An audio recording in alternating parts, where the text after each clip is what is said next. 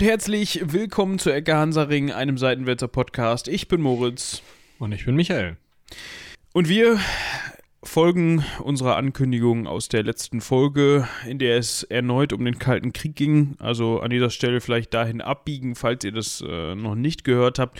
Heute wird es äh, wieder weitergehen mit dem Frühmittelalter. Kann man das so sagen? Ist Frühmittelalter, oder? Ist Frühmittelalter, ja. Also ist, ist nach, nachrömisches Reich und vor Mittelalter. Wobei das ja alles umstrittene Zeiträume sind, aber ich würde sagen, hier befinden wir uns safe im Frühmittelalter. Ähm, wir sind ja noch vor Karl dem Großen. Genau.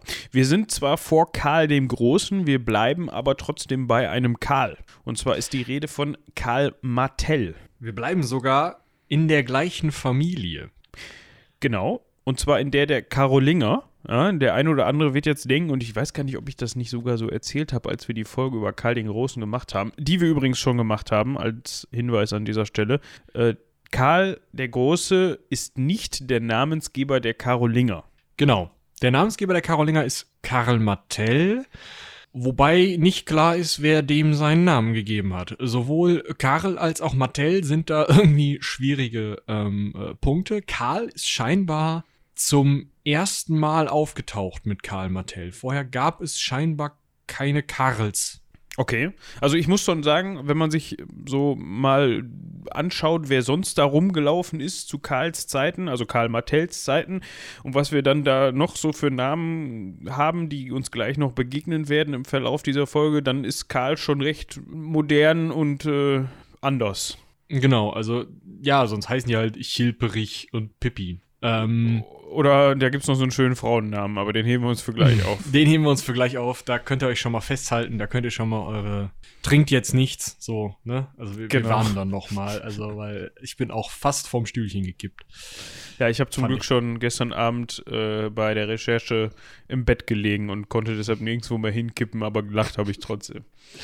Ähm, genau, also Karl ist. Also Karl Martell ist der erste Karl. Das hat einen guten Grund. Ähm, Karl Martell ist nicht so richtig, ich weiß gar nicht, der ist unehelicher Sohn irgendwie. Also, das ist nicht ganz klar und er erzählt halt am Anfang, da kommen wir gleich noch zu, nicht so richtig als Sohn von Pippin, dem Mittleren, seinem Vater, sondern wurstelt sich dann so an die Macht. Wahrscheinlich deshalb ist, ist er halt Karl genannt worden, weil man sich eh dachte, ja, wir haben hier zwei ähm, legitime Söhne, die heißen ähm, Drogo und noch irgendwas. Grimoald. Nee, das sind Söhne von Karl dem äh, Karl Martell. Na, ist auch eigentlich nee. wurscht, aber auf jeden Fall. Echt? Heißt hieß ja auch noch Grimoald? Ja. Die wiederholen die Namen. Wir kommen da gleich noch zu. Der Punkt ist auf jeden Fall, wir haben hier Söhne mit Namen, die kein Mensch heute mehr aussprechen kann. Das sind aber die legitimen Namen. Und dann hat noch irgendeine Mätresse, obwohl es das Mätressenwesen zu dem Zeitpunkt noch nicht gab, aber irgendeine Mätresse dieses Vaters von Karl, dem, äh, Karl Martell, hat eben noch ein Kind bekommen wahrscheinlich hat einer gegähnt und gesagt, yo, hier, Karl. das ist eine schöne Interpretation. Also sie hießen tatsächlich Drogo und Grimoald. Ähm, also Grimoald mit D am Ende. Ähm, Drogo ist uns vielleicht noch geläufiger, das hat aber nichts mit dem Karl Drogo aus ähm, Throne Games zu tun, sondern äh, das ist äh, dem. Ja, aber man, man, man merkt jetzt nochmal, ähm, wo solche Leute, also so äh, Autoren gerne klauen. Also mit Pippin haben wir ja schon bei Karl dem Großen drüber gesprochen. Ähm, da wird einfach, also äh, äh, ähm, Tolkien hat halt gerne ähm, im Frühmittelalter im Reich geklaut oder in, im Kontinentaleuropa. Und ähm, der Drogo ist halt auch, der kommt noch länger vor, gerade im, im italienischen Raum. Aber ähm, ist halt auch so ein, wird heute nicht mehr als Name benutzt, klingt irgendwie barbarisch oder so, da können wir doch mal wunderbar irgendeinen so Barbarenfürsten draus basteln. Genau. Äh, ich fände es an dieser Stelle ganz ähm, wichtig, wenn wir einmal uns zeitlich kurz einordnen und einmal uns einen Überblick über Europa verschaffen. Das würde, glaube ich, ganz sinnig sein. Ja, können wir gleich machen. Der Punkt ist, wir müssen vorher noch auf Mattel eingehen. Ah, okay. Sonst haben wir diesen, diesen, diese Klammer mit Namen nicht zu. Ähm, denn Mattel ist, also der ist nie zu seinen Lebzeiten Karl Mattel genannt worden, sondern vielleicht, vielleicht Karl Tudites, der Stoßer. Was jetzt zweideutiger klingt, als ähm, es gemeint war. Vielleicht, aber selbst das ist nicht, nicht sicher. Wahrscheinlich ist er einfach nur Karl genannt worden. Und diese später dazukommenden Namen sind erst wirklich hunderte Jahre später dazugekommen, um diesen Mann nochmal höher zu loben. Wir werden auch gleich noch hören, wie seine Taten zwar wichtig waren, aber vielleicht nicht so wichtig, wie sie dann gerade im, im 19. Jahrhundert und Anfang des 20. Jahrhunderts gemacht wurden. Jetzt aber erstmal vielleicht eine zeitliche Einordnung. Wir befinden uns zwischen den, wir, wir können direkt wieder mit Quellenkritik anfangen. Wir wissen nicht, wann er geboren ist, der Mann. Ja, also das hatten wir auch schon des häufigeren mal erwähnt, umso früher wir in der Zeit sind, also umso mehr wir uns äh, von der Jetztzeit wegbewegen, umso schwieriger wird das mit der, also es hängt natürlich auch vom, vom, vom Thema ab, aber so schwieriger wird das in der Regel mit den Quellen. Ähm, er ist irgendwann zwischen 688 und 691 geboren, das wissen wir. So, das heißt, wir befinden uns im siebten und ganz besonders im achten Jahrhundert. Karl Martell ist der Großvater von Karl dem Großen, auch um das nochmal einzuordnen. Und wo befinden wir uns? Wir befinden uns im heutigen Westdeutschland und Frankreich. Ja. Und den Benelux-Staaten. Ja. Ähm, jetzt muss man sich vor Augen führen, dass wir in, dass wir in einer Zeit sind, ähm, die oder jetzt in einer Zeit befinden, wo das alles noch so ein bisschen anders war. Also klar, wenn wir, wir haben auch schon über mittelalterliche ähm, äh, Themen gesprochen, wo man auch sagen konnte, okay, Heiliges Römisches Reich, Frankreich, England und hast du nicht gesehen. Könnte alles vergessen. Könnte alles vergessen. Ähm, also ja, wir sind sogar noch in der Zeit, wo wir tatsächlich, da hatten wir mal drüber gesprochen, als wir ähm, rausgefunden hatten, wie die Angelsachsen auf die Insel gekommen sind, also auf die englische Insel und, und warum die Angelsachsen hießen ähm, und warum das heutige Niedersachsen Niedersachsen heißt. Und wir sind in einer Zeit, wo ähm, das sächsische Gebiet teilweise sogar noch Bestand hat. Also bis bis teilweise hoch, ja, etwas nördlich vom ha von Hamburg zum Beispiel. Ähm, ja, also als wo, wo der, ist das, kann man das als Stamm bezeichnen? Ja, ne? Ja, Stamm. Es ist, es ist alles so eine schwierige Sache. Also der Stamm, das Volk der Sachsen sind halt so ethnische und ähm, kulturelle Gruppierungen, ähm, die sich dann eben als unter Fürsten, Anführern irgendwie halt ein Gebiet gesichert haben. Wir haben auch schon häufiger über Grenzen im Mittelalter und gerade auch im Frühmittelalter gesprochen. Man wusste halt, wenn man in einem Dorf lebte, wozu man gehörte und wer einem auf den Kopf haute, wenn man dem sagte, dass man nicht zu ihm gehörte viel weiter, also man gehört, fühlte sich jemandem zugehörig, aber so, dass man wirklich eine Linie gehabt hätte, dass man einen Fluss gehabt hätte, der als Grenze gegolten hätte. Sowas gab's nicht. Ähm, man hat vielleicht mal ein Gebirge gehabt, aber Flüsse waren sowieso eher verbindende Dinge, weil man darüber eben Handel treiben konnte. Und dementsprechend sind das alles so Gruppierung mit einer kulturellen Prägung, die wahrscheinlich auch irgendwie ähm, aus einem gemeinsamen Gebiet kommen, ein gemeinsames, gemeinsames Verwandtschaftsverhältnis ganz im Grundlegenden haben, wo die ähm, führende Schicht wahrscheinlich aus einer großen Familie kommt, aber viel mehr Gemeinsamkeit kann man da auch schon fast nicht mehr feststellen, besonders weil wir eben auch, also wir haben halt Quellen, es gibt die einen Quellen, die sagen, das sind die Sachsen, und das ist der Stamm der Sachsen und der greift jetzt die, die Römer an oder die, was weiß ich. Ähm, das heißt aber lange nicht, dass das alles Leute waren, die in ihrem Pass stehen hatten, du bist Sachse oder wo du einen Gentest machen konntest und sehen konntest, das ist ein Sachse. Sondern das waren einfach Leute, die sich den Sachsen zugehörig fühlten. Das muss man immer im Hinterkopf behalten. Das sind keine festen Grenzen und es ist nicht möglich, da zu sagen, die haben aber alle ein S auf der Stirn für Sachse. Gibt's genau. Halt ähm, man kann so ein bisschen festhalten, das fränkische Kerngebiet ja, was wir ab ähm, schon sogar ab 481 als dieses bezeichnen können, ähm, genannt Austrasien. Ja, das ist jetzt auch wieder so ein schwieriger Begriff, weil man sich denkt, ja, Australien, Austrasien, nein, hat damit nichts zu tun. Ähm, das umfasst so das Gebiet, das ist so ein bisschen ähm, kreuzförmig. Ja, das umfasst ja, schon, ne? fast so, Aachen ist ziemlich der Mittelpunkt. Ähm, Fulda ist mit drin, bis an die Tü bis, bis Richtung Thüringen, Köln, äh, Tournai, Metz ist mit drin. Ja, das ist so das, ähm, das äh, Kerngebiet. Also, westlich geht es bis an die Küste, also bis Calais ist da, glaube ich, dann. Ja, ja, nicht? genau. Ähm, nördlich geht's, ja, bis kurz vor die Küste, dann kommt noch Friesland. Südlich geht es bis weit südlich von Metz, ähm, boah, bis halbe Strecke Metz-Genf Vielleicht hilft das irgendwie. Ähm, und östlich eben weit über Fulda hinaus bis, bis äh, fast Höhe Regensburg. Ähm, ist also ein relativ großes Gebiet, das sich eben Austrasien nennt. Warum auch immer. Ähm, und das zweite wichtige Gebiet ist Neustrien. Ähm, das ist um Paris und Reims und nördlich ähm, ja, die Normandie ist da halt noch voll drin. Also zu dem Zeitpunkt ist die Normandie auch noch nicht von Normannen besetzt und kann dementsprechend auch nicht Normandie heißen. Ähm, und es geht halt fast bis in die Bretagne, also, also bis die Grenze zur Bretagne halt. Im Süden liegen halt Burgund und Aquitanien, also ähm, ja. Aquitanien, hey! Aquitanien haben wir schon häufiger drüber gesprochen, halt äh, um Bordeaux bis Tours äh, oder Nantes. Ähm, also sagen wir mal heutiges Nordfrankreich außer der Bretagne.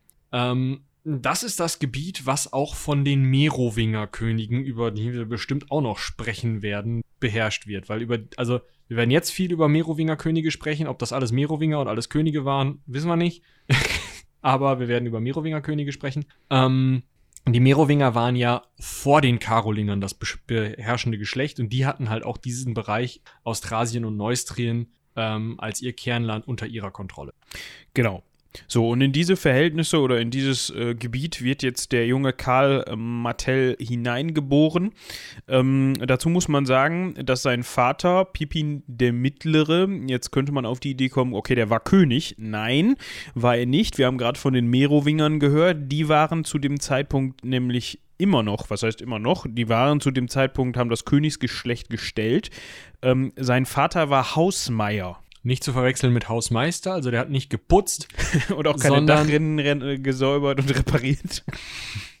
genau, keine Glühbirnen getauscht, sondern der hat ähm, im Endeffekt die Verwaltung des Hofstaates äh, übernommen. Also Nochmal Recap. Frühmittelalter. Was gibt's im Frühmittelalter nicht? Es gibt im Frühmittelalter keine Hauptstadt es gibt kein Rom von dem aus, also natürlich gibt es die Stadt Rom noch, aber es gibt kein Rom, zumindest im europäischen Frühmittelalter nicht, von dem aus die ähm, Macht äh, ausgeht. Genau, also wir haben keinen Verwaltungsapparat wie im China zu der Zeit oder im, im, wie gesagt, Römischen Reich oder im Oströmischen Reich zu dem Zeitpunkt auch noch, sondern wir haben ein Reisekönigtum oder eine ambulante Herrschaftsausübung, wie ich vorhin gelernt habe, was ich einen großartigen Be äh, Be Begriff dafür finde, weil du musst halt hin. Ja, also der, der, ähm, das heißt, man hat auch jetzt keinen, ähm, keinen Hof, der immer am selben Ort stattfindet, sondern man hat dieses typische, was wir auch von äh, späteren Herrschern schon kennen, auch irgendwie so eine Art von äh, Reisekönigtum. Ähm, genau. man hat aber natürlich auch trotzdem irgendwie bevorzugte Pfalzen oder Städte, wo sich die Leute gerne aufgehalten haben, aber das heißt noch lange nicht, dass, dass, dass die Macht auf diese Orte vollständig konzentriert war. Ähm, also und dabei, also bei diesem Reisen, hat der Hausmeier eben sozusagen die Zügel in der Hand, hält den Hof zusammen. An diesem Hof sind alle, äh, also werden alle großen, wichtigen Entscheidungen getroffen. An diesem Hof zieht man im Zweifel ein Heer zusammen und zieht dann gegen jemanden. Und man reist eben von einem Herzogtum, der Titel, der damals in den lateinischen Quellen benutzt wird, ist Dux, also Fürst, also von einem Fürstentum zum anderen, also zum Beispiel eben von Austrasien nach Neustrien, irgendwo da kleinere ähm, Bereiche, äh, die reist man ab und fragt dann immer, hey, wie sieht's aus? Brauchen wir eine Königsentscheidung? Der jeweilige Dux, wenn er denn noch lebt, sagt, ja, keine Ahnung, hier, Bauer Herbert, so und so. Oder der lebt halt nicht mehr, dann setzt man einen neuen ein. Wenn jetzt irgendwo der Baum brennt, kommt der Dux halt zu dir oder der Bischof, es gibt eben auch geistliche ähm, Bereiche, der kommt halt zu dir an deinen Hof, also findet erstmal raus, wo du gerade bist, kommt zu dir, sagt Hilfe, es brennt, dann sagst du, ja, okay, komm, nächsten Dienstag. Ne? Oder auch nicht. Gehst, dann gehst du dahin, es sei denn, jemand anders, der wichtiger ist, kommt und sagt, bei mir brennt's auch, dann gehst halt dahin. Also es ist so ein bisschen so dieses, ähm, irgendwo zwischen man, man ist nur da König, wo man auch gerade ist und ähm, Feuerwehr spielen an jeder Ecke, wo es gerade brennt. Ähm, kann man sich das vorstellen. Und da ist es natürlich besonders wichtig, jemanden zu haben, der das Ganze überblickt. Ja, weil das wäre ja dem König zu viel zugemutet, äh, dass er das selber kann. Es wäre ja schön, wenn der König das könnte. Ja. Aber irgendwann, ich weiß gar nicht, ob das mit den Merowingern angefangen hat, diese Hausmeier-Tradition, ob die sich das ausgedacht haben oder ob es dieses Amt schon vorher gab. Ähm, irgendwann hat sich dann mal herauskristallisiert, beziehungsweise haben die Hausmeier das dann mal herausgefunden, dass das ja eigentlich inzwischen so läuft, dass die, dass die so viel Befugnisse und so eine Macht ausüben und auch so, ähm, ich sag jetzt mal so, dass die Könige so abhängig von ihnen sind, dass, die dass das Amt des Königs im Grunde eigentlich nur noch ein Scheinamt ist. Und dass die eigentliche ausführende Macht eigentlich bei diesen Hausmeiern liegt. Und das ist eben schon zu Zeiten Pippins des Mittleren, also von Karls Vater. Später kommen wir noch zu Pippin dem Jüngeren, der auch einen Karl zum Sohn hatte, aber eben auch Karls Sohn war. Es ist ähm, also stellt euch Pippin der Mittlere, Karl Martell, Pippin der Jüngere, Karl der Große. So, jetzt haben wir ja. das einmal gesagt. Ähm, auf jeden Fall äh, in dieser Zeit von Pippin dem Mittleren bis Pippin ähm, dem Jüngeren in dieser Zeit hat man eben die ganz starke Hinwendung der Karolinger dahin, dass sie sagen, Moment mal, warum schleppe ich diesen dämlichen Merowinger eigentlich überhaupt noch mit? Ich kann den Scheiß doch auch alleine machen. Mache ich ja sowieso schon. genau, ich, ich mache das ja sowieso schon. Was soll das hier? So, und Pippin der Jüngere zieht's dann halt durch und dadurch kann Karl der Große eben König werden.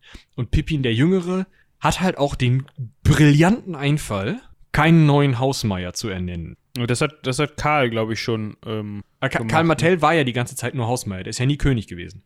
Ja, ja, aber diesen Einfall hat äh, Karl, glaube ich, schon gehabt während seiner Amtszeit, dass der auch mal ziemlich lange gesagt hat, ach, also einen König brauchen wir eigentlich nicht. Aber dazu kommen wir gleich noch. Ich würde ja. jetzt erstmal mit den, damit anfangen, wir hatten das eben schon mal gesagt, wir hatten Pipin den Mittleren ähm, als Karl Martells, also wirklich Karl Martells. Wenn wir hier jetzt einfach von Karl sprechen, meinen wir Karl Martell, nicht Karl den Großen, um das nochmal straight zu kriegen. Ähm, der hatte ähm, eine Frau aus zweiter Ehe Nee, also der hatte eine Frau Pippin, in zweiter Ehe. Der mittlere hatte eine genau. Frau in zweiter Ehe. Und jetzt kommen wir zu diesem geilen Namen. Haltet euch fest. Diese Frau hieß allen Ernstes Plektrud. Wie Plektron, Trum, Trum, also dieses Ding, mit dem du eine Gitarre wackelst, seine Mutter. Großartig. Oder Frau, Schwester, Oder, wie jemand möchte. Ja. Ähm, genau, und Plektrud, der hatte. Ich find's toll. Ja, ich, ähm, der hatte vielleicht. Ja. der hatte aus dieser Ehe zwei Söhne, die haben wir eben schon mal angesprochen, Drogo und ähm, jetzt habe ich seinen Namen selber vergessen. Ähm, Grimoald oder nicht? Grimoald, genau.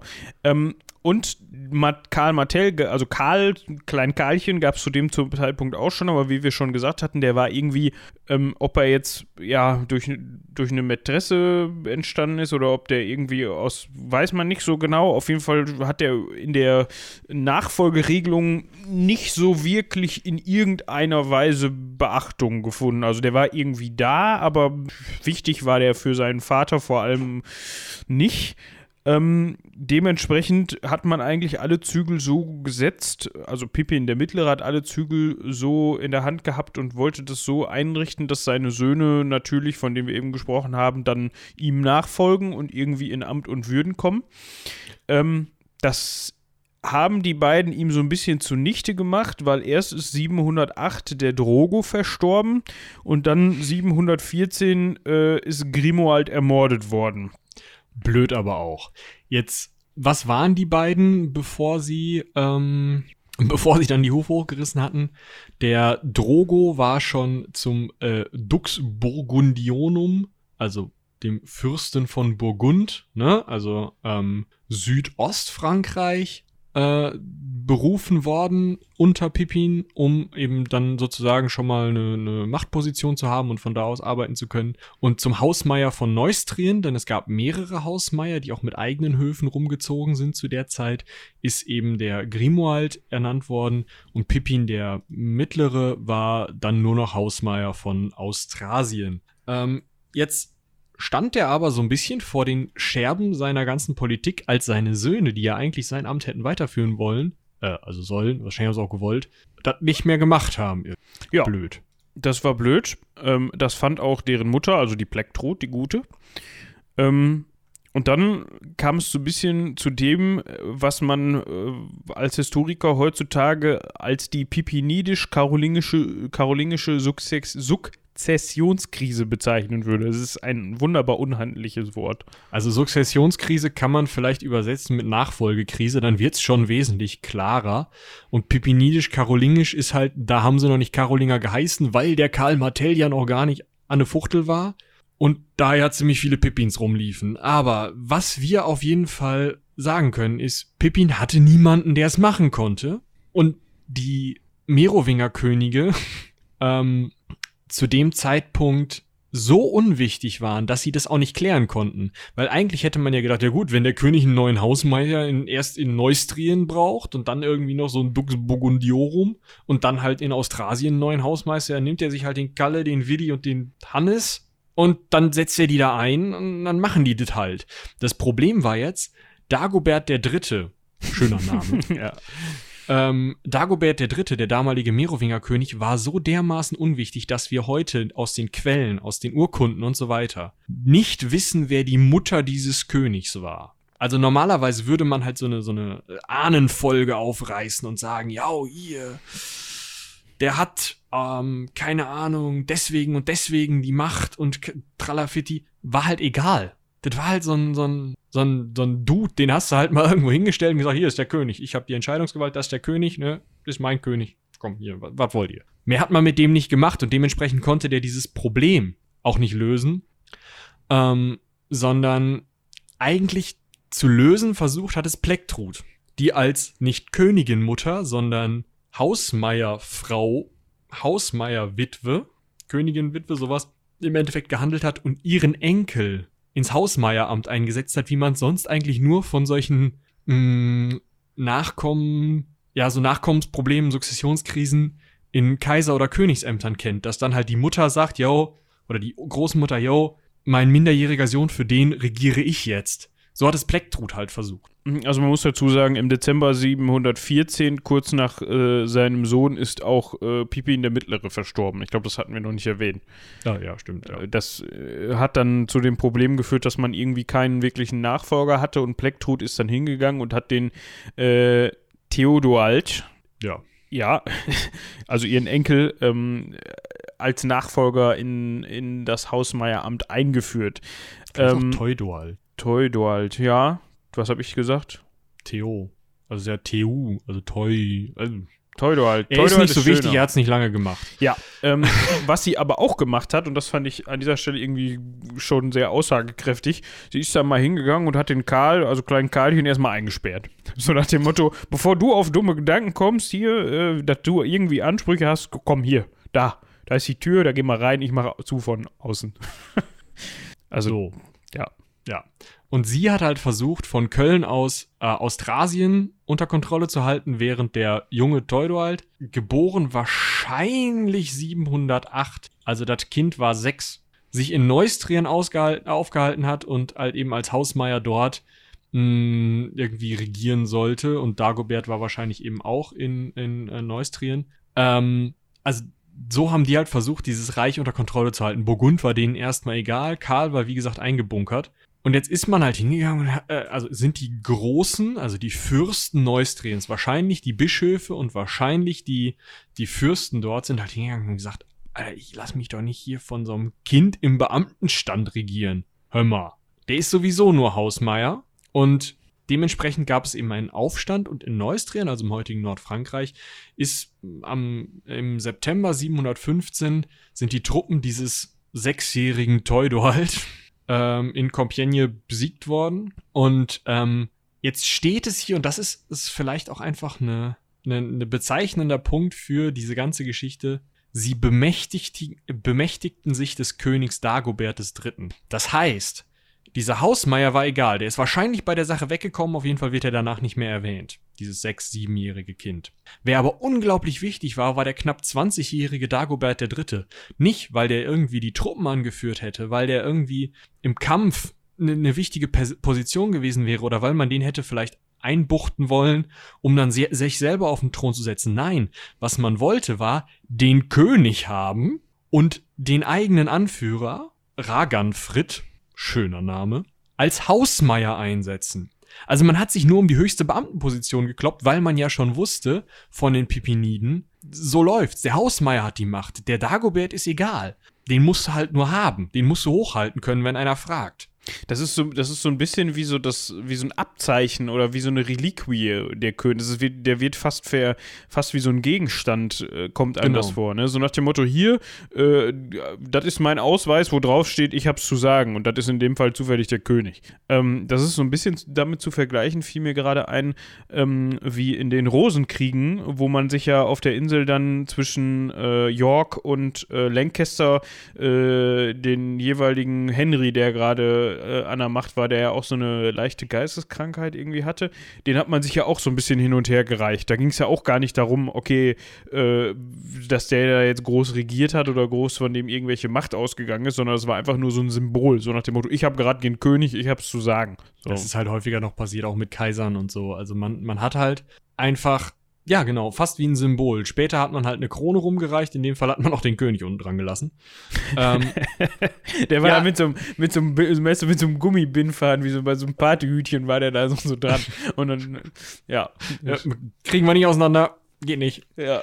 Das Problem war jetzt, hatte der Dagobert auch noch die Hufe hochgerissen und jetzt hatte man keinen merowingischen König mehr. Hat man sich aber nicht groß von irgendwie beeinträchtigen lassen, sondern hat einfach den Mönch Daniel aus dem Kloster geholt, ihn Chilperich den Zweiten genannt und als König mit rumgeschlört. So wichtig waren die Könige. Also du brauchtest irgendwie einen, der es macht, aber wer das macht, pff, wir finden schon irgendeine Legitimation dafür. Ob der Daniel wirklich ein, ein ähm, Merowinger, willst du sagen? Also er, wahrscheinlich war er ein Merowinger. Wahrscheinlich war er als dritter, vierter, fünfter Sohn ins Kloster gestopft worden. Oder weil sein Vater ermordet worden war, als auch schon erster Sohn ins Kloster gestopft worden. Aber er war halt irgendwie mit dieser Familie verwandt und das reichte den Neustriern unter Ragan Fritt um den eben als ähm, merowingischen König hinzustellen und ihn halt an seinem Partyhütchen hochzuhalten, weil das war wirklich wichtig. Ja, genau. Karl hingegen war nicht untätig. Ihm ist es gelungen, aus der ähm, Haft zu entkommen. Und ähm, während die ähm, Neustrier, also die, die jetzt da den Daniel gerade auf den König, auf den König gesetzt haben, auf den Thron gesetzt haben, ähm, ich hoffe, sie hatten dann das Partyhütchen von dem alten König abgenommen. Und ja, ich, ich, hoffe, ich hoffe auch. Ähm, genau, während dann die, die Neusträger von Westen aus quasi gegen Köln vorgedrungen sind äh, und sich des, ähm, der Schätze von Plektrud bemächtigt haben, also die haben die dann in dem Fall auch nochmal eben, was die Mittel angeht, ziemlich ähm, eingeschränkt, ist, sind die Anhänger Plektruds, die ja das mitbekommen haben und in Plektrud vielleicht auch nicht mehr so die starke Anführerin gesehen haben, zu äh, Karl Martell, also zu Karl übergelaufen. Und das ist natürlich jetzt der Punkt, wo, wo man sagen kann, okay, warum machen die das? Ganz einfach, Plektrud hat kein Geld mehr, um sie zu bezahlen. Das ist ganz wichtig. Du brauchst so eine Art Schatz, also auch der Königsschatz, der äh, Merowinger wird gleich nochmal wichtig, ähm, weil du genau den brauchst, um, auch wenn es nur symbolisch ist, deine Gefolgsleute zu bezahlen. Und Plektrud hat auch niemanden mehr, den sie auf, ins Hausmeieramt setzen kann. Und wenn man jetzt ein Verständnis von der Erblichkeit dieses Hausmeieramtes hat, weil die, die Pippiniden bzw. Karolinger ja dieses Amt schon relativ lange inne hatten, wenn man also so denkt, dass das erblich sein muss, dann bleibt jetzt nur noch Karl Martell als Erbe da und dann ist es natürlich nur sicher und nur vernünftig zu dem zu gehen und sich von dem anführen zu lassen, als von der Frau des verstorbenen Hausmeiers, die ja jetzt niemanden mehr hat, den sie einsetzen kann. Ja, genau. Ähm, das hat Karl dann, ich will nicht sagen relativ unverhofft, aber es hat ihm schon jetzt Handlungsmacht verliehen in dem Zeitpunkt ähm, und hat ihm vor allem auch militärische Schlagkraft verliehen. Ähm, und so viel militärische Schlagkraft, dass er im Frühjahr ähm, 716 äh, bei Amblève, die, wie, ich entschuldige mich wie immer für französische Namen, die ich aussprechen muss, äh, die Neustria, belgisch, ja, aber es, es, klingt ja dann doch französisch angehaucht, ähm, die Neustria schlagen konnte. Ne? Nicht nur einmal, äh, sondern 1717 gleich nochmal ähm, äh, bei der, der Schlacht von Vichy bei Cambrai. Ne, und anschließend hat er direkt nochmal Köln belagert äh, und hat seine, und da kommen wir wieder auf den Punkt, den Michi gerade schon angesprochen hat, ähm, hat dann seine Stiefmutter Plektrud dazu gebracht, äh, den merowingischen Königsschatz herauszugeben. Ne, also die hatte nicht nur, ähm, saß dann äh, offensichtlich nicht nur auf die, ihren, ihren, ihren eigenen Reichtümern, sondern auch auf dem Königsschatz der Merowinger, also dem, dem Reichskapital, wenn man so möchte. Ähm, und das sicherte ihm quasi, ja, wenn man so möchte, die vollständige Verfügungsgewalt. Genau, also damit hat er im Endeffekt zwar kein Merowinger König jetzt gerade, das ist vielleicht ein bisschen blöd, aber er hat zumindest mh, hm, die finanziellen Mittel, aber auch die symbolischen Mittel. Man darf an der Stelle wirklich nicht unterschätzen, wie wichtig symbolische Gesten und das symbolische Übergeben von so Dingen wie einem Reichsschwert, zu der Zeit weiß ich noch nicht, wahrscheinlich ist es da noch nicht so, dass es Reichsäpfel gibt, weil die erst so mit, mit Kaisern und sowas aufkommen und zu dem Zeitpunkt eher im Osten unterwegs sind. Aber ähm, mit irgendwelchen Reliquien, die in diesem Schatz sind, mit vielleicht einer Krone oder einem Königsmantel. Irgendetwas, was eben diesen König als solchen auszeichnet und wo man eben ein Amt, eine Gewalt mit jemand anderem antragen kann. Zum Beispiel derjenige, der dem König immer sein Richtschwert vorträgt. Es ist ja heute noch so, dass, dass das ein wichtiges Amt ist, der Königin ihr Richtschwert durch die Kirche vorzutragen. So. Und solche Sachen konnte man mit Hilfe dieses Königsschatzes machen. Deswegen ist das auch ein anderer Schatz und es ist eben auch nicht so viel Geld äh, oder nicht so wichtig als Geld, wie es als ähm, ja, als Symbol ist. Deswegen ist auch dieser, diese Übergabe des Schatzes der Plektrud, also des einfachen Geldes der Plektrud, nicht so wichtig wie dieser Merowinger Schatz, den sich Karl dann eben von Plektrud geklaut hat, als er Köln belagert hat. Damit hatte er seine Mutter, äh, seine Stiefmutter wahrscheinlich, eben ja. auch ausgeschaltet. Ja, äh, und um dann an dieser Stelle weiterzumachen, ist es ja eigentlich gute Tradition, man kann sich denken. Ähm, Chilperich der Zweite hatte offenbar ausgedient. Ähm, ja, da muss man ja dann einen eigenen Merowinger König ernennen, auf den Thron setzen. Ja, wen nehmen wir da? Haben, haben wir noch einen, der irgendwie rumsteht oder so? Wie wär's denn hier mit äh, Chlota? Chlota, Chlota. Kann man da nicht das CH vorne wegnehmen? Nee, da, so, so, weit sind wir noch nicht. Da einigen wir uns erst später drauf. das kommt noch 200 Jahre. Äh, ja, also ähm, Chlotar der Vierte. Aus welchem Hut er den gezaubert hat, weiß auch kein Mensch. Aber ähm, den hat Gal auf jeden Fall auf den merowingischen Königstro Königsthron, Krö Königsthron gesetzt. Ähm, und sich von dem dann zum Hausmeier ernennen lassen, ne? damit er auch alles seine Ordnung hat. Ja, das geht ja auch nicht, dass man da ja. Ähm, ne? Ja, und dann, die haben ja schon zweimal ähm, verloren, ne? Bei Vinci, Vinci, ja, bei Cambrai. Die Neustria meinst du jetzt? Ja, genau. Ähm, Hilperich und Ragnarfried, genau. Die haben zweimal verloren. Dementsprechend ähm, war das halt schwierig. Man hatte zwei Könige. Der eine hat jetzt zweimal auf den Sack bekommen und ähm, der andere hatte gerade den Königsschatz. Dementsprechend ähm, ging das nochmal weiter mit so einer Art Bürgerkrieg eigentlich in dieser. Deswegen, also Sukzessionskrisen sind oft eigentlich ein schönes Wort für Bürgerkrieg. Ja, und was macht man, wenn man nicht mehr weiter weiß, wenn man gescheitert ist? Wo ist das, das, das ich wollte gerade sagen, das heilige Land, aber das kommt erst später. Wo, wo ist das Gebiet, wo man hin muss, was offensichtlich aller Lösungs, äh, aller, aller Probleme Lösung ist? Aquitanien. Natürlich. Warum auch immer. Also die, ne? die Engländer haben sich da auch noch drum geprügelt. Aber ähm, ja, also in Aquitanien, der Eudo von Aquitanien, auch so ein Name. Eudo oder Eudo? Eudo. Eudo. Eudo, Eudo Alter. Ja. Also im, im Österreichischen würde man sagen Eudo, Euder. Ähm, aber anders ja. schreiben. Ja, auf jeden Fall, oder im Wienerischen. Ähm, sonst sind die Österreich. Aber ähm, ja, Eudo von Aquitanien unterstützt Hilperich und Raganfrid gegen ähm, Karl, gegen Karl Martell und seinen, seinen Chlotar, verliert aber mit Hilperich und Raganfrid und kriegt auch nochmal richtig schön auf den Sack. Also Karl läuft Eudo bis runter nach Orléans hinterher, haut dem nochmal richtig einen drauf und der muss Hilperich und die Schätze, die früher Plektrud gehört haben, jetzt halt Hilperich aus, rausgeben. Dementsprechend mh, mm, hatte Karl jetzt zwei Merowinger Könige. Nicht mal, das, dass man das brauchen würde, aber falls mal einer wegkommt. Und ähm, er hat halt alle Schätze sozusagen. Das heißt, dieser Raganfried als neustrischer ähm, Hausmeier ist im Endeffekt jetzt mehr oder weniger raus aus dem Spiel und ähm, kriegt halt so ein, so ein kleines lokales ähm, Herrschaftsgebiet in Anjou. Kann da so ein bisschen rumfürsten. Ist egal, der ist raus.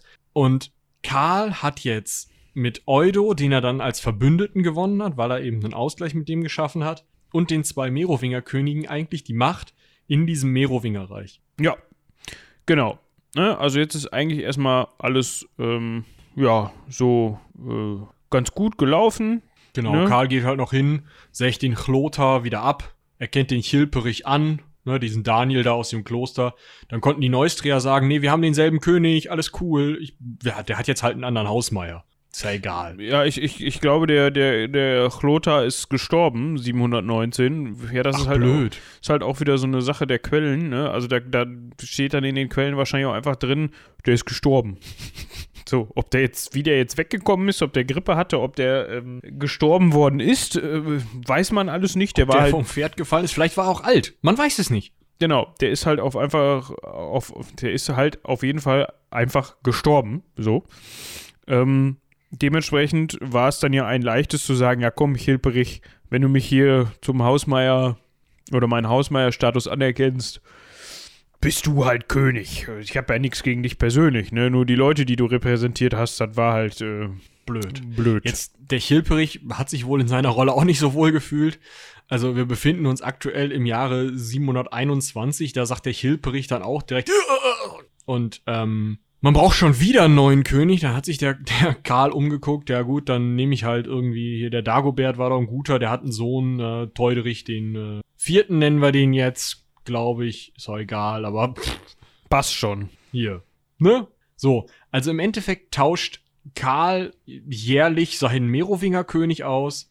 Und wahrscheinlich war es auch wirklich egal, wer da gerade in dem bunten Zelt hinten mal irgendwie eine Urkunde unterschrieb, weil das Wichtige, also die Herrschaftsausübung, hat ab dem Zeitpunkt, dass sich ähm, Eudo von Aquitanien und Karl der Große geeinigt haben, dass der Eudo den Chilperich rausgibt und diesen Raganfried irgendwo nach Anjou in so eine lokale Herrschaft entsorgt haben, ab dem Zeitpunkt ist Karl Herrscher. Herrscher, Hausmeier in Austrasien, in ähm, Neustrien, in Aquitanien und in Burgund. Also da hat er die Königsmacht der Merowinger mehr oder weniger unter seiner Kontrolle. Er wird Urkunden ausgeben und damit halt Herrschaft bestätigen oder ein Recht bestätigen oder sowas, so wie Urkundenwesen eben damals funktioniert hat. Und wahrscheinlich wird die irgend so Merowinger König unterfackeln. Wenn nicht, ist auch nicht so wichtig. Wenn jetzt nur der Merowinger König das unterschrieben hat, aber Karl nicht unterschrieben hat, dann ist es ein Problem, weil dann gilt's nicht. ja, genau. Gut, äh, was man noch erwähnen könnte an dieser Stelle, ähm, 1723 hat er dann nochmal zwei. 7, äh, 723. 17, ja genau, er hat es lang gemacht. 723, aber das Problem hatten wir ja schon mit, ich, mit, mit meiner Aussprache der Zahlen. 723 um 1000 Jahre vertan. Ähm, Upsi Daisy. Hat er dann nochmal äh, zwei Söhne seines ehemaligen Halbbruders Drogo, also ehemalig im Sinne von, der war ja schon lange tot zu dem Zeitpunkt, ähm, einsperren lassen.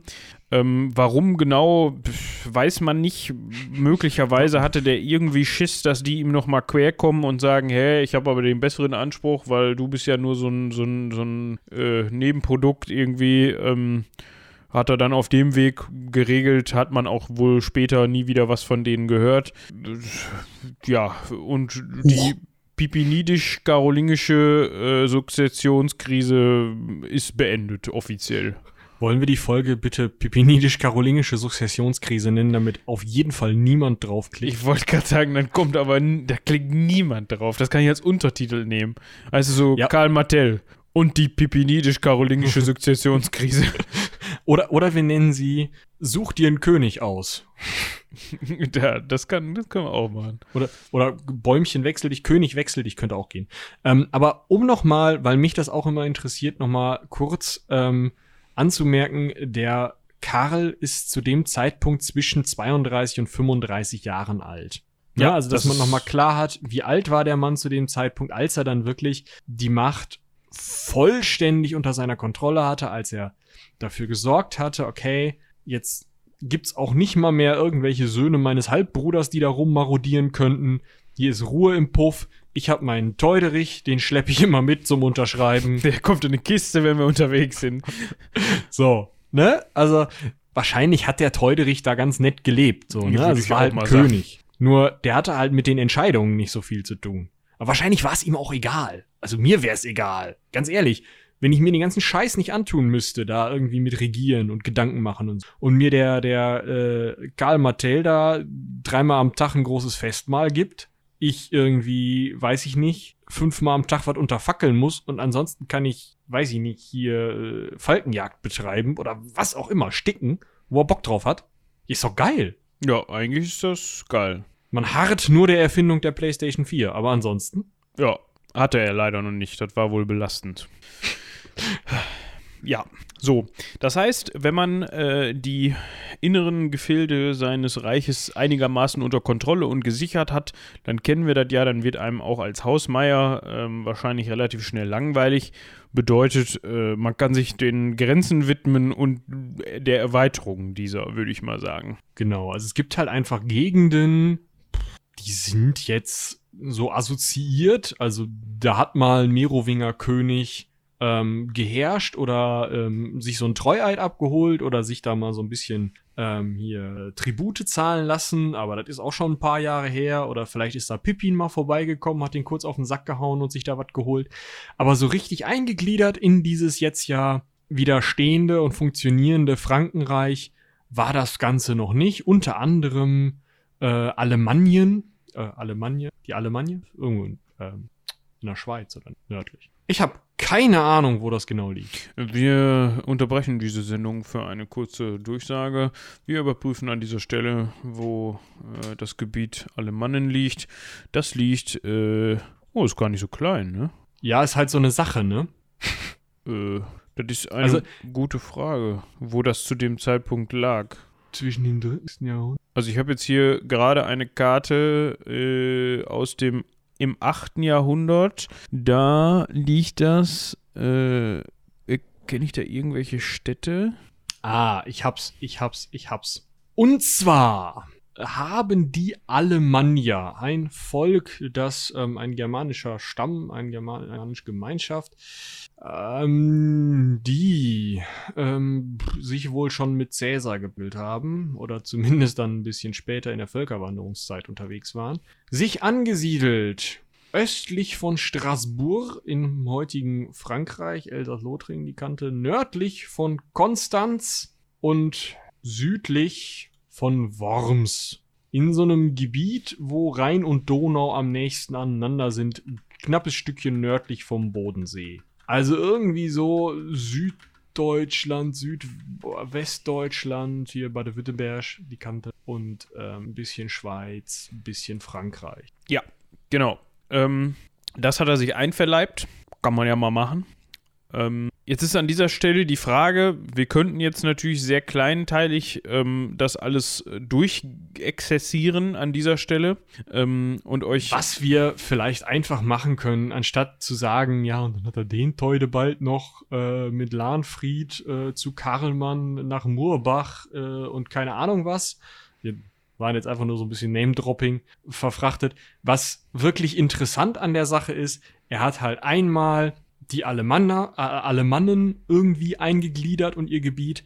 Dann hat er es geschafft, Mainfranken und Thüringen, ähm, ohne dass er da überhaupt hin musste, ähm, ähm, politisch sozusagen, also auf, auf dem Weg dessen, dass er ähm, sich mit denen geeinigt hat und da einen Missionar vorbeigeschickt hat, ähm, einzugliedern und diesen Dux, also man spricht immer von Dukaten, nicht die Goldmünzen aus dem Heldenpicknick, ähm, sondern ähm, Reiche eines Dux, also eines Fürsten, ein, das Reich eines Dux heißt das Dukat, Plural ist halt Dukaten, ähm, und hat halt aus Mainfranken und Thüringen ein Dukat, äh, oder das als ein Dukat eben eingegliedert, ähm, und hat auch in Bayern dafür gesorgt, dass die bayerischen Herzöge ihm ähm, tributpflichtig waren und dass da auch Ruhe im Bums war, denn die hatten sich geprügelt mit den Langobardenkönigen in Italien, was ein ganz wichtiger Verbündeter äh, der Franken und eben auch dieser Hausmeier sowohl Pippin vorher als auch schon Karl Martell war. Ähm, und die Langobarden haben halt so ein bisschen südlich von Rom bis äh, in die Alpen hinein äh, regiert. Ähm, meistens von äh, Ravenna oder Spoleto aus. Und die haben sich halt manchmal mit den Bayern in die Köppe gekriegt. Wichtig waren die aber wirklich dann später, da kommen wir gleich zu, ähm, weil sie durchaus auch den, auch kriegerisch den ähm, Franken mal geholfen haben. Also es war wirklich ein starkes Bündnis zwischen den Langobarden und den ähm, Franken, die durch eben auch ihr gemeinsames Eingreifen in Bayern ähm, ähm, ja, nochmal ein bisschen verbündeterer wurden. Ja, Genau. Was man noch erwähnen kann an der Stelle, ähm, der Konflikt mit den Friesen. Mm, der hat schon, ähm, der, von denen hat er 716 schon mal vor Köln auf den Sack bekommen. Genauer gesagt, nämlich vor deren äh, Dux, ähm, in angelsächsischen Quellen übrigens Rex. Also, äh, die bezeichnen König. ihn dann als König, genau. Ähm, und zwar hieß der Radbot mit Vornamen äh, oder mit Namen Schön. einfach. Schöner Name.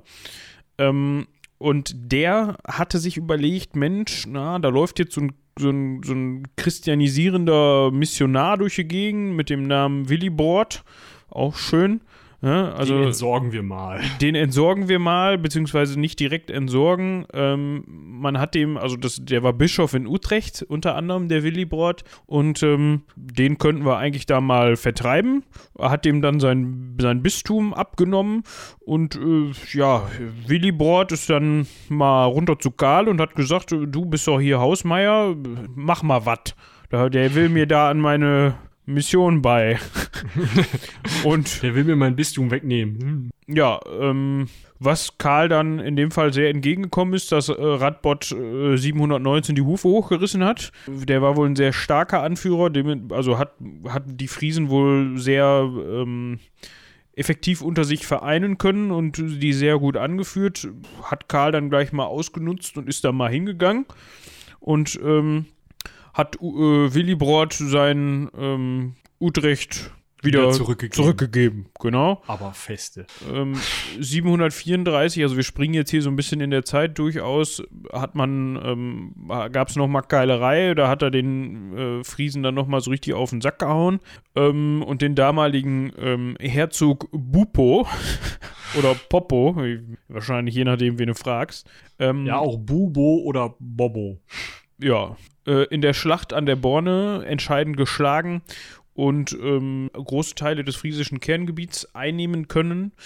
Und ähm, ja, damit hat er halt die Nordseeküste unter seine, äh, seine Fuchtel bekommen, das ist natürlich wichtig. Und damit eben die Friesen ziemlich zusammengekürzt und ihnen auch viele ihrer, ihrer Heiligtümer, also ihrer heidnischen, paganen. Also heidnisch ist ja ein schwieriges Wort, weil es eine Fremdbezeichnung der katholischen oder christlichen Kirche für diese Naturreligionen der damaligen Zeit ist, äh, oder für alles, was nicht christlich ist. Ähm, ja, auf jeden Fall also für, für ihre, ihrer Tempel und Heiligtümer zerstört und damit eben auch der Christianisierung der Friesen Vorschub geleistet. Ähm, später hat das Karl ja nochmal bei, also Karl der Große ja nochmal bei den Sachsen gemacht, so ähnlich. Da haben wir auch schon drüber gesprochen. Auch ähm, Karl Martell hatte schon Probleme mit den Sachsen, aber das waren mehr so wechselseitige Plünderungszüge, um dem jeweiligen Gegner ähm, klarzumachen, dass man doch bitte jetzt erstens ähm, mal Geld aus der Gegend haben möchte und zweitens, dass die nicht nochmal rüberkommen und bei uns plündern. So. Das hat auch geklappt. Also Karl Martell hat es geschafft, die Sachsen so weit zurechtzustutzen, dass die Geiseln stellen mussten und Tribut zahlen mussten, also dass er nicht mal mehr mit Truppen hingehen musste, nachdem er da mal mit Truppen gewesen war, äh, um sich das Zeug zu holen, was er haben wollte, sondern die haben es ihm dann auch noch gebracht. Genau. Mit Blick auf die Zeit würde ich sagen, wir kommen jetzt mal zu ähm, den Handlungen, für die er auch eigentlich bekannt ist, beziehungsweise für die er in der Nachwelt noch so ein bisschen, ja, nicht verherrlicht wurde, also die, aber die ja, ihm schon, schon so ja. angerechnet werden, ne? Ja, also das ist das, warum er wahrscheinlich diesen Namen äh, Mattel, also der Hammer, bekommen hat. Ja. Weil das angeblich der Hammer war, was er da gemacht hat. Kann ich mir vorstellen. Das Problem bei der Sache ist, so wichtig war es gar nicht. Wir reden von der Schlacht bei Tours und Portier. Ihr habt das bestimmt mal im äh, Geschichtsunterricht gehört. Gerade wenn ihr euer Geschichtsunterricht länger her ist, habt ihr wahrscheinlich sowas gehört wie damals, als Karl Martel die Muslime bei Tours und Portier geschlagen hat, hat er die Islamisierung des Abendlandes verhindert. Das ist nachweislich Schwachsinn. Was er gemacht hat, ist, er hat marodierende Heere der Berber und Araber das sind zwei verschiedene Gruppen, ganz wichtig. Die Araber kommen von der arabischen Halbinsel, die Berber eher aus ähm, Nordafrika. Ähm, wenn man es ganz grob sagen will, ne, muss man auch aufpassen, aber so kann man es vielleicht erstmal ähm, äh, trennen. Ähm, und diese Gruppen hat er zurückgeschlagen. Die haben dann nicht mehr so viel in Frankreich marodiert, um das mal ganz knapp zusammenzuhalten. Und das wurde ihm halt so groß angerechnet, auch weil es in den Quellen, gerade in den nach seinem Tod verfassten Quellen, so aufgepustet. Aber ich würde sagen, jetzt kommen wir erstmal zu dem, was da wirklich passiert ist. Genau. Ne, also was man auf jeden Fall festhalten kann, ähm, dass wir zu dem Zeitpunkt ähm, äh, vor allem bis zum Tode Mohammeds, ähm, ja, also dem Mohammed, ähm, der ähm, gestorben ist 632 oder weiß man das gar nicht so genau? Ach so, ich frage so. Ja, tue ich. Ähm, also man hat auf jeden Fall, wenn man sich das mal anschaut, ein sehr großes muslimisches Reich zu dem Zeitpunkt, ähm, das sich eben erstreckt über, ähm, also je nachdem, wann man zeitlich schaut, aber 632 hast recht. Ja, okay. Ähm, zu dem Zeitpunkt halt ähm, erstreckt ähm, über die arabische Halbinsel, später dann ähm, auch ähm, bis äh, über Ägypten, äh, bis ähm, in die heutigen Maghreb-Staaten rein, ähm, also bis zur Mittelmeerküste, bis zur Atlantikküste, wenn man so äh, möchte, heutiges Marokko. Und eben auch, und das ist das Wichtige, über die spanische Halbinsel ähm, zieht, bis teilweise in ähm, europäische, heute französische Gebiete rein. Also nicht, dass die also, jetzt. Um das nochmal einzuordnen, die spanische Halbinsel oder die iberische Halbinsel, wie die Portugiesen sie lieber nennen, ähm, ja. weil, sie da, weil, sie da, auch noch sind, ähm, ist natürlich auch noch europäisch und es geht halt darum, auch ähm, also oder gerade in Aquitanien marodierten die halt rum und haben die teilweise sogar geherrscht. Im Osten ging das Reich sogar bis ähm, nach Persien, den heutigen Iran und so weiter. Ja. Also da noch weiter, also wirklich nach Zentralasien rein. Also ein Riesenklopper. Genau. Ähm, und gerade, ähm, oh, jetzt habe ich einen Fehler gemacht. Jetzt habe ich mir meinen mein Karl geschlossen. Ähm, aber wir machen, wir überspielen das hier. Wir sind ja in der Lage, das zu umgehen. An ähm, dieser Stelle nutze ich die Möglichkeit nochmal, um Werbung für Castmarker zu machen. Castmarker hätte euch jetzt erlaubt, an dieser Stelle einen Marker zu setzen und Moritz hätte das dann später rausschneiden können, wenn er es gewollt hätte. Wenn nee, das hier noch zu hören ist, Moment. hat das nicht gemacht. Moment. Das heißt nicht, dass wenn ihr Castmarker benutzt, dass ich euch das dann rausschneide. Au. Ja, dann ist meine ganze Werbung dahin. Achso, ja. sondern das müsst ihr dann schon sehr, selber machen, aber ihr wisst dann immerhin, wo ihr schneiden wolltet. Und müsst den ganzen Sermon nicht nochmal hören. Genau. So, weiter geht's mit, den, mit dem muslimischen Weltreich. Du könntest ähm, an der Stelle, wo wir den Cast machen, könntest du einen Jingle ein. Egal. Da muss ich das ja nochmal hören. Nee, ich habe ja einen Marker gesetzt. Ja, solltest du ja gar nicht. Kann ich ja nichts für. Ich hab's jetzt gemacht. Ich nehme den nicht zurück. Äh, ich ignoriere das dann einfach, dass da einer gesetzt wurde. ähm, so. Diese also. haben und, und dementsprechend sprechend, dementsprechend ähm, sind halt auch äh, immer wieder Eroberungszüge, ähm, ja, kleine, ja, marodierende Gruppen, ähm, mal, mal mehr, mal weniger, ja, immer weiter nach Norden vorgedrungen. Ja, also muslimische Gruppen. Und ähm, unter anderem Aquitanien wurde von denen ähm, bedroht, wenn man so möchte. Also der Eudo ja. hat dann mal beim Karl um Hilfe. Warum hat er um Hilfe gesucht. gerufen? Nur um das nochmal eben einzuordnen. Wir haben ja gerade gesagt, ab spätestens 723, eher 718 ist Karl, hat seinen, also hat den einen oder anderen Merowingerkönig und ist, sitzt fest im Sattel. 711 sind die Westgoten in Spanien erobert worden. Das heißt, ähm, Das heutige Spanien und Portugal ist fast komplett unter der Kontrolle Ber äh, von Berbern und Arabern, von muslimischen Herrschern. Und ähm, 720, also zu dem Zeitpunkt, als Karl dann wirklich im Sattel sitzt, werden auch die gotischen ähm, oder westgotischen äh, Posten eingenommen, die noch an der Grenze zu Aquitanien in Südfrankreich vorhanden waren. Das heißt, ab 721 bis 724 sowas geht dem Eudo halt langsam die Muffe. Ja. Einfach 721 kann er bei Toulouse noch eine wirkliche Invasionsstreitmacht zurückschlagen mit Biegen und Brechen. Die kommen aber wieder, sind immer mehr und nehmen Carcassonne ein, nehmen Nîmes ein, ähm, plündern in Burgund rum 725.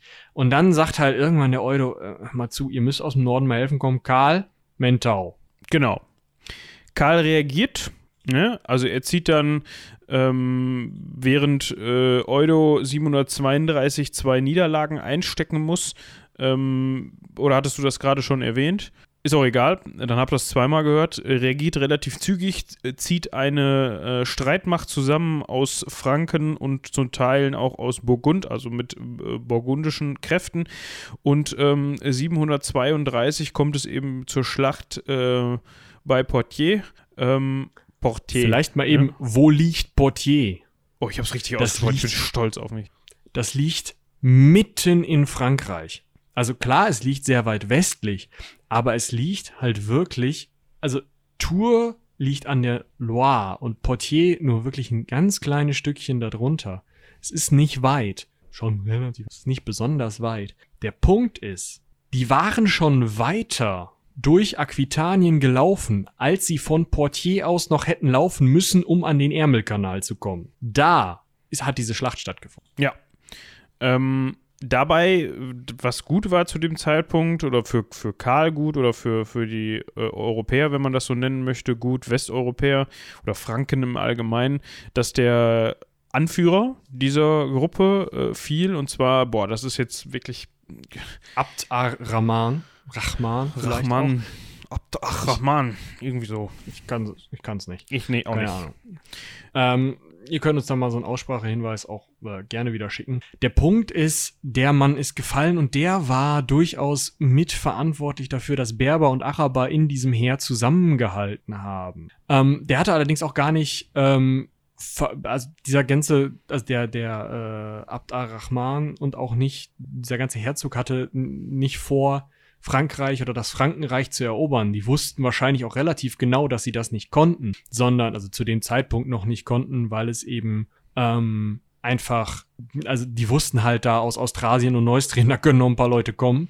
Und in Burgund haben wir auch noch nicht jeden umgebracht. Ähm, was sie wollten war, dem Eudo klarzumachen, du gehst nicht gegen unsere Besitzungen in Südfrankreich vor.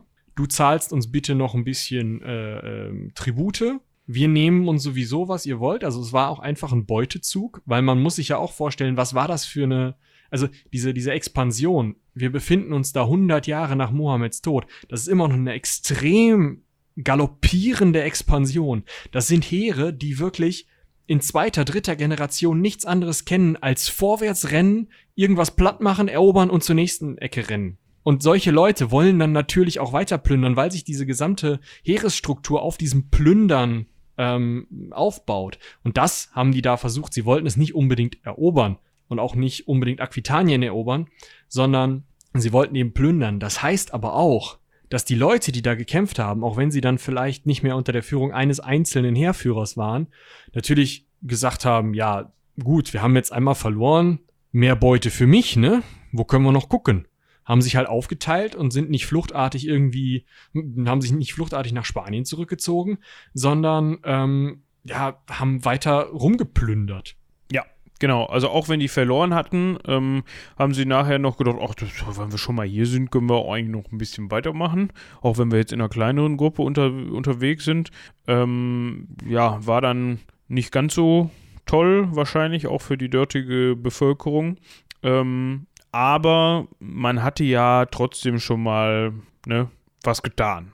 Also sonst. Ja, also es, es war, also sonst wäre wahrscheinlich wäre es jedes Jahr wieder zu Plünderungszügen gekommen. Das muss man auch. Also ist, ähm, bei ähnlichen Konstellationen, die hat man ja oft im östlichen Gebiet ähm, vom, vom, vom ungarischen Raum und vom zentralasiatischen Raum aus solche ähm, Reiterheere, die halt auch auf dieser Plünderungs, äh, auf diese Plünderungstaktik beruhen, die auch immer wieder eingefallen sind. Da haben wir zum Beispiel in der Folge über äh, Otto den Großen drüber gesprochen, über die, ähm, waren es die Ungarn zu dem Zeitpunkt. Die Hunden haben es ähnlich gemacht. Ähm, die halt immer wieder in, in ein Gebiet einfallen, alles mitnehmen, was nicht nied- und nagelfest ist und nächstes Jahr wiederkommen oder übernächstes Jahr. Und so eine ähnlichen Züge hätte es dann wahrscheinlich hier in dem Fall auch gegeben, um eben dieses spanisch-arabische Reich ähm, zu stärken und ähm, die, die Leute unter Waffen und am Leben zu erhalten. Ähm, neben diesem nicht absoluten, aber vielleicht schon relativ sinnvollen Sieg Karls gegen diese ähm, arabisch-berbersche ähm, Streitmacht ist noch eins passiert und zwar Karl hat die Führung in Aquitanien wirklich vollständig übernommen. Vorher war Eudo eher ein Verbündeter, jetzt starb Eudo 735 und Eudos Sohn wurde von Karl zum Herzog von Aquitanien anerkannt und musste Karl und seinen Söhnen Karlmann und Pippin dem Jüngeren die Treue schwören. Das heißt, jetzt hat man eben einen eingegliederten Reichsteil mit Aquitanien und nicht mehr so einen, so einen assoziierten Herrscher. Ja, Genau, also das hat ihm im Grunde mehr, das war eigentlich wichtiger für ihn, dass er, äh, dass er da in Aquitanien äh, eigentlich dann auch die Vorherrschaft besaß, als, also im Vergleich zu dieser gewonnenen Schlacht.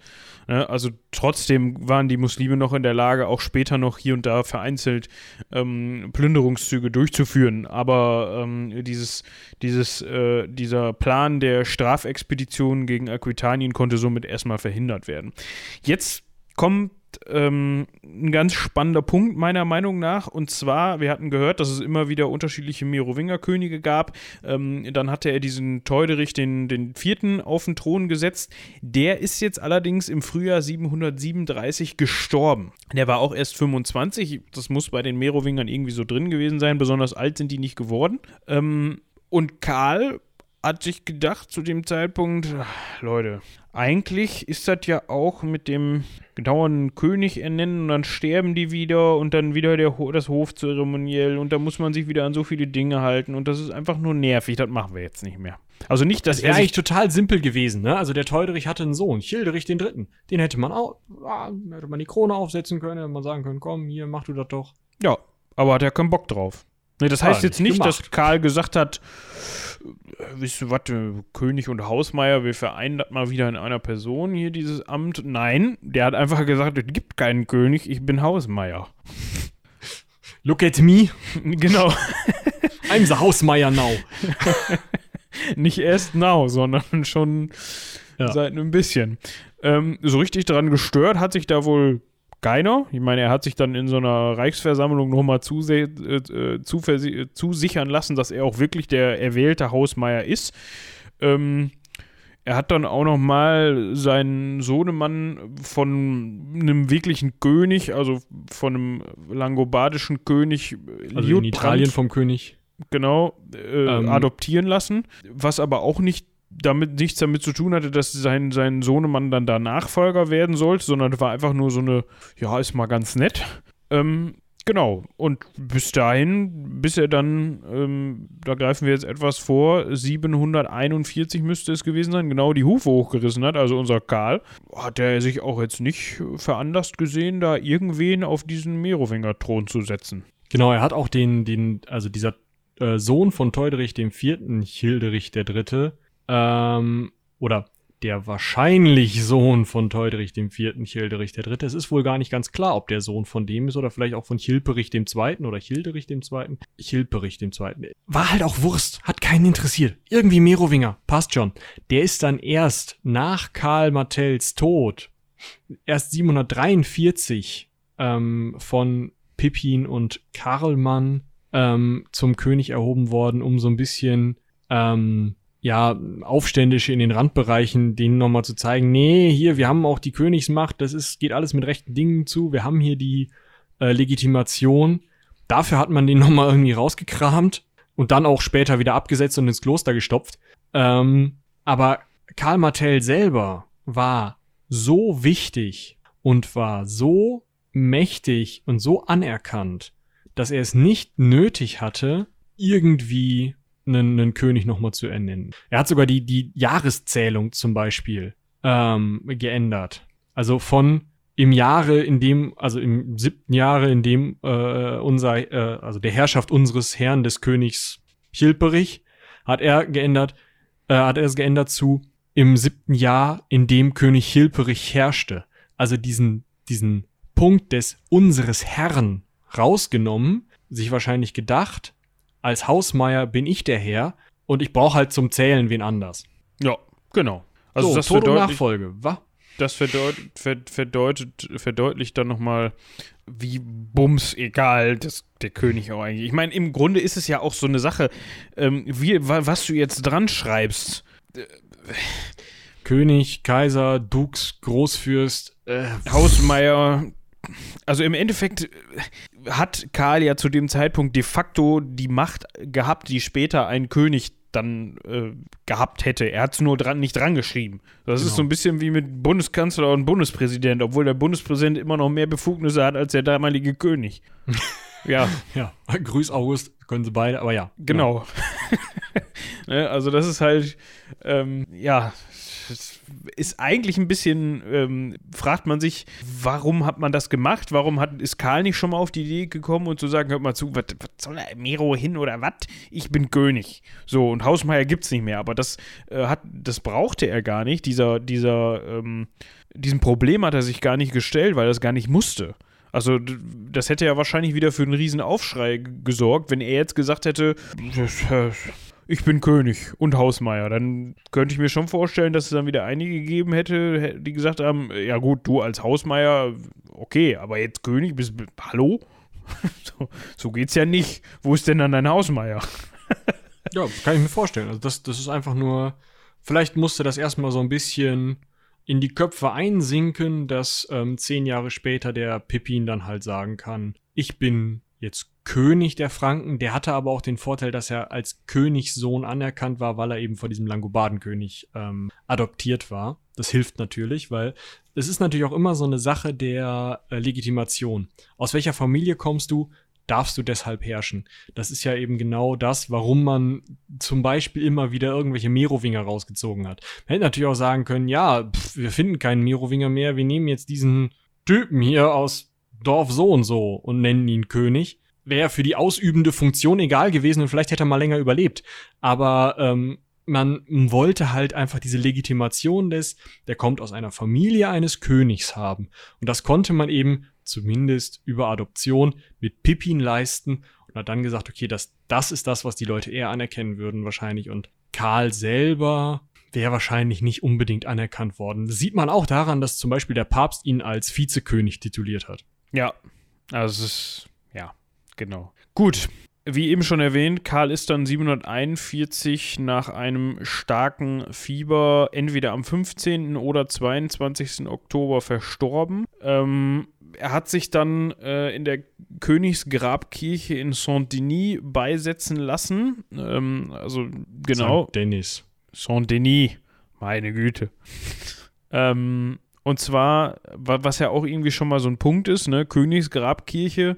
Normalerweise war eher üblich, dass man sich an seiner Stelle in Metz ähm, oder auf dem Chevremont beisetzen ließ. Ich weiß nicht, ob man das an dieser Stelle auch so deuten kann, so nach dem Motto, ja, ist auch das eigentlich. Ist schon egal. mal eine Ansage. Genau. Ähm, ja, nachgefolgt sind ihm seine beiden Söhne, Karlmann und Pippin. Wobei Karlmann einfach 747 dann verstorben ist. Ähm, Karlmann und Pippin haben sich dieses Hausmeieramt erstmal geteilt.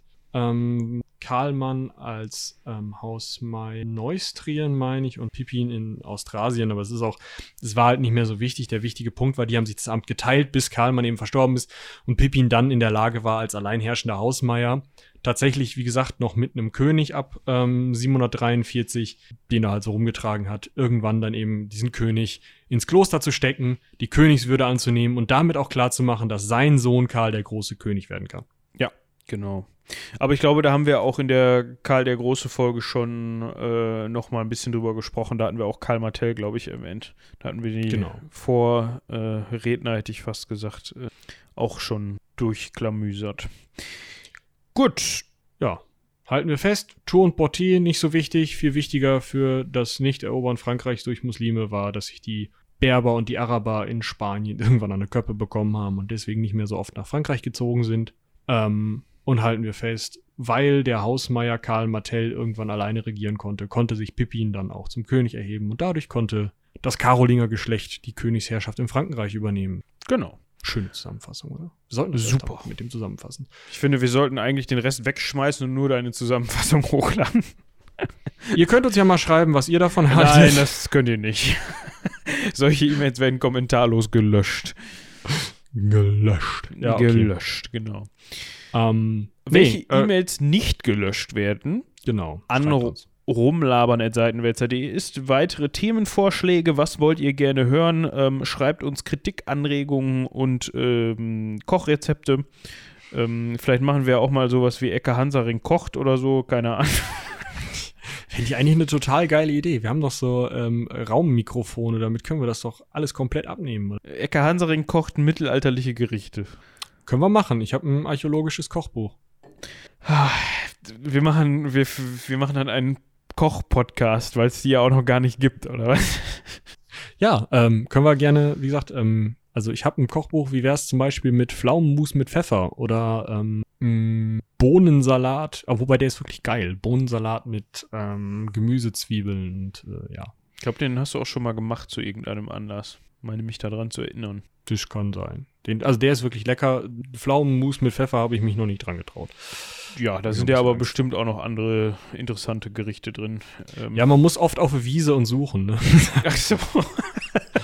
Das ist dann immer so ein, ja, und dann noch äh, sechs Alraunen und äh, fünfmal Wiesenschaumkraut und äh, keine Ahnung, hier nochmal so ein bisschen da was Blätter und hier Blätter und so. Und dann gehst du halt in einen Supermarkt deines Vertrauens, guckst in der TK-Abteilung nach der großen Kräutermischung und siehst Kacke.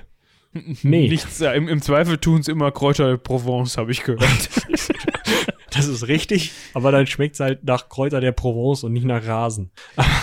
Gut. Ähm, das können wir uns ja. ja. vielleicht mal für irgendeinen Special. Ihr, äh, ihr, könnt uns mal eine Mail schreiben, ob ihr wirklich wollt, dass wir kochen. Ich kann mir das nicht so richtig vorstellen. So Folge 150 oder so. So weit ist es bis dahin ja gar nicht mehr. Die Zeit schreitet rasend schnell voran. Das ist Wahnsinn. Ist wirklich so. Ähm, gut.